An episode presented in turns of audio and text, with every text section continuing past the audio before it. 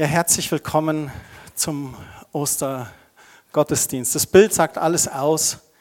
Der Stein ist weggerollt, das Grab ist leer, das Licht der Osterkerze hier vorne brennt. Der König hat das Kreuz besiegt, die Krone auf dem Kreuz und diese schönen blühenden Narzissen, Osterglocken im Volksmund und die Fossizien. Jesus ist auferstanden. Letzten Sonntag, da haben wir Palmsonntag gefeiert. Das war der Einzug von Jesus nach Jerusalem. Empfangen wie ein König ritt Jesus auf einem Esel in die Stadt.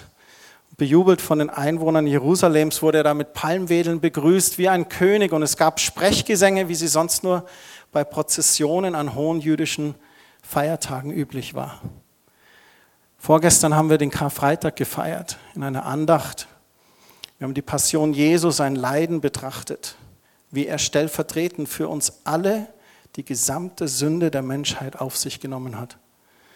Und durch Jesu Blutvergießen eine ewige Vergebung für unsere Schuld erwirkt hat, die uns eigentlich von unserem himmlischen Vater, unserem Schöpfer, getrennt hat. Und es gibt eine Stelle im Matthäusevangelium, wo Jesus von sich selber spricht und er sagt, gleich wie der Sohn des Menschen nicht gekommen ist, um sich dienen zu lassen, sondern um zu dienen und sein Leben zu geben als Lösegeld für viele. Jesus kam nicht als ein König, der sich bedienen lassen wollte, nein, das Gegenteil. Er kam als König, um uns Menschen zu dienen. Gestern war so ein ganz ruhiger Tag. Ich weiß nicht, was ihr am Kar-Samstag macht. Besinnen, Frühjahrsputz, das Wetter hat gepasst, vielleicht hat jemand einen Kompost umgehoben. Der Samstag ist so ein Tag dazwischen an Ostern. Ne? Das ist so Karfreitag ist die Passion und das Leiden und jetzt heute, Ostersonntag, feiern wir. Es wird ganz wenig in der Bibel berichtet, was an dem Tag dazwischen passiert ist. Man weiß nur, dass nach der Kreuzigung von Jesus machten sich ein paar Jünger auf und trafen sich am Samstagmorgen nachdem sie wahrscheinlich zwei Tage und Nächte nicht geschlafen hatten. Die Festnahme im Garten Gethsemane, dann die ganze Nacht die Geißelung. Am Tag davor, da hat die ganze Stadt noch geschrien nach Blut, ans Kreuz mit ihm, ans Kreuz mit ihm. Und jetzt hat sich die Menge verlaufen, Jesus ist tot. Und dieser Samstag dazwischen, das ist weder Freitag, aber auch noch nicht Sonntag. Das ist so ein Tag, der zwischendrin ist, wie bei uns vielleicht manchmal der Tag, nachdem du vielleicht ein Gebet gesprochen hast, aber noch keine Antwort kam. Oder der Tag, an dem du die Bewerbung abgeschickt hast, aber noch keine Rückmeldung da war. Vielleicht auch ein Tag, an dem die schlechte Nachricht kam und bisher noch kein Licht am Ende des Tunnels sichtbar ist. So ein seltsamer Tag dazwischen, zwischen Verzweiflung und Freude, zwischen Verwirrung und Klarheit, zwischen schlechten und guten Nachrichten, zwischen Finsternis und Licht. Als Jesus starb, verfinsterte sich der Himmel.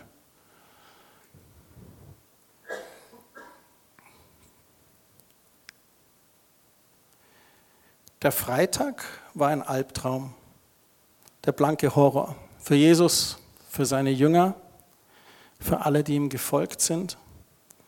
Obwohl er ihnen drei Jahre lang erzählt hat, dass dies geschehen wird, waren die Jünger trotzdem fix und fertig durch den Wind.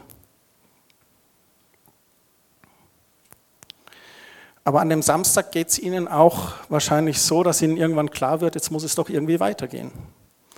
Und wie ging es weiter? Nun, heute ist Sonntag, der Ostersonntag, Auferstehungssonntag, der Tag, an dem das Grab leer ist. Eins der besonderen Merkmale des christlichen Glaubens ist, dass er sich so auf so einen ganz besonderen Tag auch stützt. Im Gegensatz zu anderen Glaubensbewegungen. Das gibt es im Judentum nicht wirklich, auch nicht im Buddhismus oder im Islam, im Atheismus sowieso nicht.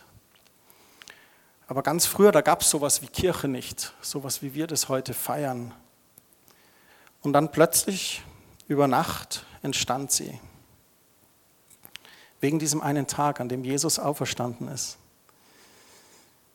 In den Evangelien wird berichtet, dass eines Sonntagmorgens die Frauen das Grab leer vorfanden und ihnen gesagt wurde, Jesus sei auferstanden. Man hat ihn dann aufgetragen, zurückzugehen und den Jüngern diese Nachricht zu überbringen. Und auf dem Weg zurück zu den Jüngern, da stand Jesus plötzlich vor ihnen. Und es wird auch berichtet im Matthäus-Evangelium. Da heißt es in Matthäus 28, Vers 8, sie gingen schnell zum Grab hinaus mit Furcht und großer Freude und liefen, um es seinen Jüngern zu verkünden. Und als sie gingen, um es seinen Jüngern zu verkünden, siehe, da begegnete ihnen Jesus und sprach, seid gegrüßt. Sie aber traten herzu und umfassten seine Füße und beteten ihn an. Im Vers 10 heißt es weiter, da sprach Jesus zu ihnen, fürchtet euch nicht, geht hin, verkündet meinen Brüdern, dass sie nach Galiläa gehen sollen und dort werden sie mich sehen. Dieser Sonntag hat alles verändert. Jesus war tatsächlich auferstanden. Die Frauen hatten ihn gesehen und er erschien nach und nach all den anderen. Es breitete sich wahrscheinlich wie so ein Lauffeuer aus, diese Nachricht. Fürchtet euch nicht oder fürchtet euch nicht mehr. Der Samstag ist vorbei, der Sonntag ist gekommen. Ich bin auferstanden, so wie ich es gesagt habe. Jesus erschien dann später auch den Jüngern. Die meisten von uns kennen die Geschichte vom ungläubigen Thomas wahrscheinlich, der die Nachricht erst nicht glauben konnte. Doch nachdem Jesus auch ihm erschienen war und er die durchbohrten Hände Jesu sah, seine Finger in die Wunde an seiner Seite legen konnte, da glaubte auch er und er sagte, ja, Jesus ist wahrhaftig auferstanden. Jesus hat sein Leben gegeben und der Tod konnte Jesus nicht festhalten. Wir haben vorhin schon in dem Videoclip gesehen, die Pharisäer versuchten ihn zu stoppen und konnten es nicht. Die Römer haben auch gedacht, jetzt machen wir ihm den Prozess. Doch es geht weiter. Das Stoppen war gescheitert. Und sein Tod und seine Auferstehung sind der Beginn einer weltweiten Bewegung. Dieser eine Tag. Und heute nach circa 2000 Jahren gibt es viele Millionen, sogar Milliarden von Menschen, die davon berührt sind. Heute Morgen feiern so viele die Auferstehung Jesu, diesen Ostergottesdienst. Der Glaube an Jesus Christus ist etwas ganz Nachhaltiges. Es war kein Hype so um 35 nach Christi und dann haben sich noch mal ein paar bekehrt und dann 100 nach Christi hat man nichts mehr von ihnen gehört. Nein, mit diesem Paar sind Hunderte, Tausende Zehntausende, Hunderttausende und bis heute so viele Menschen, die die Botschaft gehört haben, die Jesus erleben. Manche haben mir schon gesagt, Christian, du bist verrückt, das zu glauben. Die sagen, du nimmst die Sache mit Jesus viel zu ernst. Du bist so ein Hardcore-Christ. Die Fans von FC Bayern nehmen ihre Sache auch ganz schön ernst. Jesus nahm mich ziemlich ernst, als er am Kreuz für mich starb und sein Leben gab. Und deswegen nehme ich ihn auch sehr ernst. Jetzt ist das Ganze 2000 Jahre her und man kann sich fragen, was hat denn das heute Morgen mit mir überhaupt zu tun? Was ist bis heute eigentlich übrig geblieben von dieser Auferstehung? Was ist wahr daran? Was ist das Wertvolle an diesem Kreuzestod der Auferstehung? Und was hat es mit mir zu tun? hat Ostern eine aktuelle Botschaft für mich, für dich, für unsere Nachbarn und auch für unsere Zeit. Ich meine ja, eine absolut wichtige Botschaft. Unsere Welt zerfleischt sich momentan wieder an allen Ecken und Enden in Kriegen, die so sinnlos sind. Wir hier in Deutschland führen unsere kleinen Kriege. Wir nennen das Nachbarschaftsstreit, Mobbing. Das Kreuz bringt den Menschen die Chance zur Versöhnung. Zur Versöhnung mit Gott, aber auch zur Versöhnung miteinander. Und das Kreuz nimmt auch dem Tod den Schrecken. Das Kreuz sagt, auch nach dem Tod geht es für dich weiter. Der Tod hat nicht mehr das letzte Wort. Aber selbst noch vor dem Tod kann die Botschaft vom Kreuz uns kraftvoll verändern. Die Auferstehung Jesu ist wie eine Neuschöpfung. Durch Jesus ist ein neuer Bund geschaffen worden, in dem Gott sagt, ich möchte diesen Bund, den ich ursprünglich eigentlich im Garten Eden mit euch leben wollte, so ganz ohne Mühsal und Kampf und Schmerz und Angst, den möchte ich jetzt wieder herstellen. Und Jesus hat es durch seinen Tod und seine Auferstehung gewirkt, einen neuen Bund besiegelt mit seinem kostbaren Blut. Und er schenkt uns auch Vergebung. Jesus schenkt uns Vergebung unserer Schuld, unserer Sünde. Und dieses selbstlose Geschenk, das lässt uns wieder neu und unbeschwert anfangen, wenn wir uns darauf einlassen. Wenn Gott vergibt, dann bleibt nichts mehr übrig. Null Komma nichts, gar nichts. Der Weg zur Vergebung und den Weg zum ewigen Leben, den hat Jesus für uns bereitet. Jesus spricht von sich selbst im Johannesevangelium, ich bin der Weg und die Wahrheit und das Leben. Niemand kommt zum Vater, denn durch mich. Wir brauchen den Tod und die Auferstehung Jesu, weil er der Weg zum Vater, zu unserem Schöpfer ist für uns. Gott liebt den Menschen. Der Hauptantrieb Gottes für Ostern war ein wunderbares Gefühl, Liebe. Wir alle sehnen uns nach Liebe, wir alle sehnen uns danach, angenommen zu sein. Und Gott sagt, indem er Jesus sandte, ich liebe dich. Es gibt ein Sprichwort, das sagt, sag mir nicht nur, dass du mich liebst, sondern zeige es mir durch deine Taten. Wir wollen Liebe in Aktion sehen. Liebe muss sich beweisen durch unser Handeln. Gott hat sich bewiesen durch sein Handeln. Im Johannesevangelium 3, Vers 16, da heißt es, so hat Gott die Welt geliebt, dass er seinen eingeborenen Sohn gab, damit jeder, der an ihn glaubt, nicht verloren geht, sondern ewiges Leben hat. Weil Gott die Menschen liebt und weil Gott dich liebt, wurde Jesus stellvertretend für uns und für dich gekreuzigt. Wäre das denn anders gegangen, fragst du dich jetzt vielleicht musste er denn gleich sterben? Warum diese grausame Hinrichtung, dieser Tod? Es wäre leider nicht anders gegangen. Der Himmel ist ein Ort ohne Sünde. Da wir aber täglich Dinge falsch machen, also sündigen, können wir unter normalen Umständen gar nicht in den Himmel kommen. Also musste irgendjemand büßen für unsere Sünden. Entweder wir selbst oder ein Stellvertreter, der so mächtig ist, dass er für alle Sünden der Welt eintreten kann. Und da kam Jesus, der Sohn Gottes, ins Spiel. Er war mächtig genug und sein Opfer, sein Blut stark genug. Jesus wurde zur Hauptrolle der bekanntesten Geschichte der Welt. Das war seine Aufgabe, weil er dich liebt und mich so sehr liebt. Wenn wir die Verse weiterlesen, dann heißt es, Gott hat seinen Sohn nicht in die Welt gesandt, damit er die Welt richte, sondern damit die Welt durch ihn gerettet werde. Wer an ihn glaubt, der wird nicht gerichtet. Wer aber nicht glaubt, der ist schon gerichtet, weil er nicht an den Namen des eingeborenen Sohnes Gottes geglaubt hat. Jesus ist der einzige Weg, die einzige Wahrheit und das einzige lebenswerte Leben.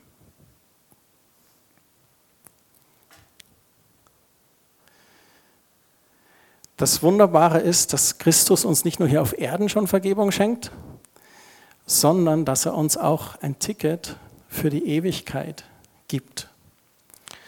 Wir sind hier nur Gast auf Erden. Doch was geschieht eigentlich, wenn wir diese Erde verlassen? Haben wir uns schon mal überlegt, was danach geschieht? Der Tod ist so ein Tabuthema, das wir von uns wegschieben, bis wir irgendwann damit konfrontiert sind. Ich weiß, einige in diesem Raum sind mit dem Thema Tod konfrontiert worden. Manche schon zu früh, manche schon genügend. Manche sitzen vielleicht hier und sagen, jetzt Christian, red nicht über den Tod. Ich bin froh, ich habe die letzten drei Tage nicht daran denken müssen. Aber wir alle werden eines Tages damit konfrontiert werden. Und die Bibel sagt uns aber ganz deutlich, wenn wir in unserem jetzigen Leben Buße tun und unser Leben Gott anvertrauen und auch nach seinen Werten leben, dann verheißt er uns ein Leben in Ewigkeit. Die Bibel sagt, Gott reicht dir seine Hand und willst du diese Hand nehmen und dann auch nach meinen Werten leben, nach den Werten Jesu leben, dich nach ihm orientieren, dann bekommst du ein Leben in Ewigkeit. Letzte Woche war ich auch mit dem Tod konfrontiert. Ich weiß nicht, ob ihr euch noch an Maria Weber erinnert. Einige von euch kennen sie vielleicht noch. Sie ist verstorben am 21. März 2018. Sie war früher im Ordnerteam, auch im Gospel Life Center. Und das Foto, was man hier von ihr sieht, das ist wirklich Maria. Also Maria war so ein Beispiel von Liebe und Freude fürs Leben. Obwohl sie es auch nicht leicht gehabt hat. Ähm, sie ist leider kinderlos geblieben in ihrer Ehe. Ihr Mann ist leider zu früh gestorben an einer Erkrankung. Aber sie hat trotzdem weiter mit Freude und Liebe für Jesus gelebt. Sie hatte einen Anker in ihrem Leben, für ihre Seele. Und dieser Anker hieß Jesus. Und auf der Rückseite ihrer Trauerkarte stand, wenn Gott uns heimruft, ist unserer Seele höchster Feiertag, denn wir kommen zu dem, der uns am meisten liebt. Ich habe erst überlegt, ob ich diese Bilder überhaupt zeige oder was hat das mit Ostern zu tun. Ähm, aber ich zeige euch jetzt das dritte Bild. Das war ihr Sarg. Und das war genau, wie sie gelebt hat. Sie hat sich gefreut über das Leben, das sie leben durfte, aber sie hat sich auch gefreut, von dieser Erde abzuleben und in ihre eigentliche Heimat zu gehen. Und der Sarg ist unten mit so Gras und Blumen bepinselt und oben der Himmel mit den Wolken. Und ich glaube, Maria äh, würde sich freuen, wenn wir am Ostersonntag über diese Erwartungsfreude von ihr heute Morgen sprechen. Sie wusste, sie hatte eine Zuversicht in ihrem Herzen, wo sie hingeht. Und ich wünsche uns allen heute Morgen, dass das auch eine Zuversicht in unserem Herzen wird. Dass dort, wo dir Gott die Hand reicht und Jesus dir das Angebot macht zur Vergebung deiner Schuld und das Angebot auch für ein ewiges Leben, dass du dieses Angebot annimmst. Ich möchte ganz kurz einen Moment der Stille haben, wo wir uns einfach reflektieren können und werde dann ein Gebet beten. Herr Jesus Christus, wir feiern heute Morgen deine Auferstehung. Und wir danken dir, dass du diesen Weg gegangen bist, dass du alles gegeben hast für uns. Dass du an unserer Stelle gestorben bist für unsere Sünden, für unsere Schuld und dass du uns frei gekauft hast von diesem Schuldschein. Und noch mehr, dass du uns ein Leben in Ewigkeit mit dir im Himmel verheißen hast, wenn wir dein Angebot annehmen. Und ich bete, dass du jedem Einzelnen diese Woche noch nachgehst, dass jedem Einzelnen das zeigst, was es wirklich bedeutet, ein Leben mit dir zu leben. Ein Leben der Vergebung und ein Leben in Ewigkeit auch mit dir. Amen.